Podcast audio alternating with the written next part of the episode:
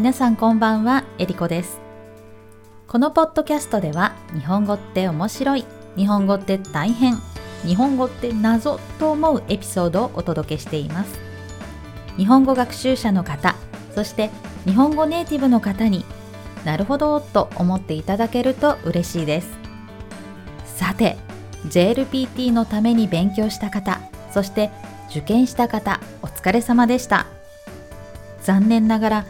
今年準備していたにもかかわらず新型コロナウイルスの影響で受験できなかった方も多くいらっしゃったと思います。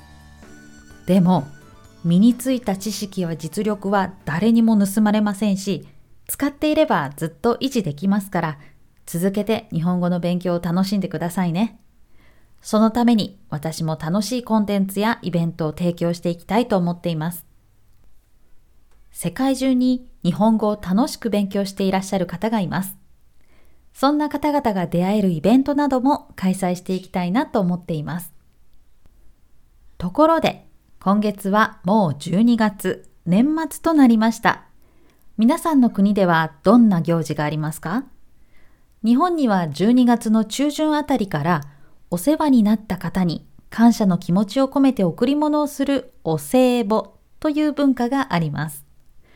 この時期にお世話になった方に贈る品物や、この贈り物の習慣をお歳暮と言います。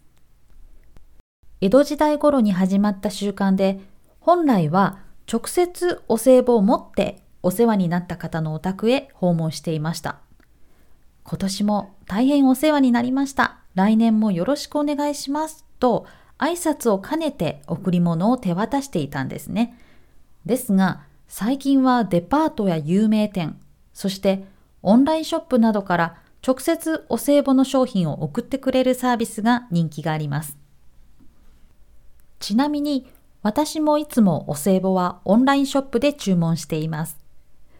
皆さんの国にも年末にプレゼントをする習慣がありますか？もし皆さんがお歳暮をもらうとしたらどんなものが嬉しいですか？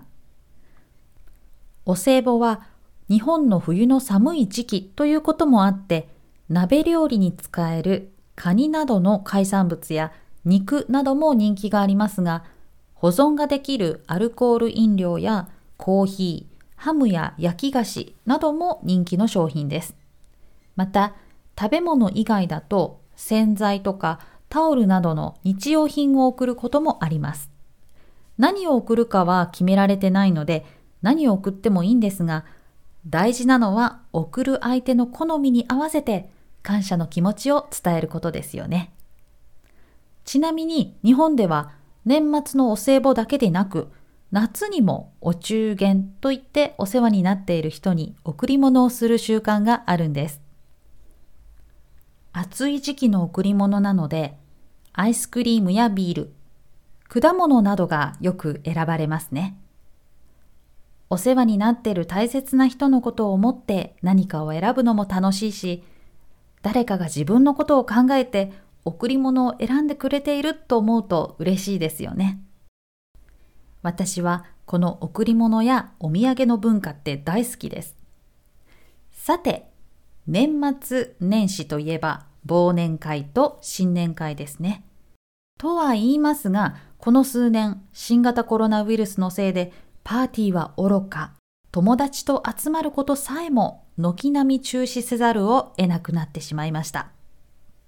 さて、今、ちょっと硬い表現を使いました。パーティーは愚かで使った A は愚か B の文法の意味は A は当然だけど B さえもとなります。B は A より程度が高く否定的な内容になります。ですから、パーティーはもちろんだけど、友達と集まることさえもと強調しています。そして、軒並み中止で使った軒並みは、どれもこれもやどれも同じようにという意味です。ですから、どのイベントも同じように中止ということです。最後に、中止せざるを得ないは、内形のないを省いて、ざるを得ないを付け加える文法ですね。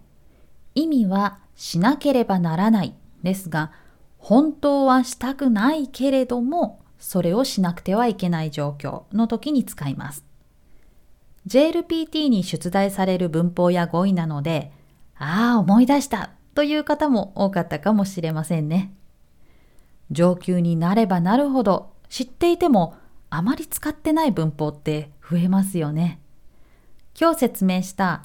パーティーは愚か、友達と集まることさえも軒並み中止せざるを得なくなってしまいましたという文章は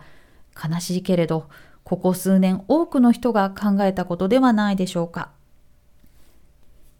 でも私が主催しているコミュニティエリコ塾では世界中の方々が一緒に一年の終わりをみんなで振り返る忘年会を実施します。もちろんオンラインなので皆さんそれぞれ好きな食べ物と飲み物を用意して参加してくださいね。日付は2021年12月18日土曜日、日本時間午後7時からです。YouTube のライブ配信です。ウェブサイトえりこ塾 .com erikojuku.com にアクセスすると詳細がわかります。ぜひご参加くださいね。それでは今回も最後まで聞いてくださってありがとうございました。次回も聞いてくださると嬉しいです。ではまた。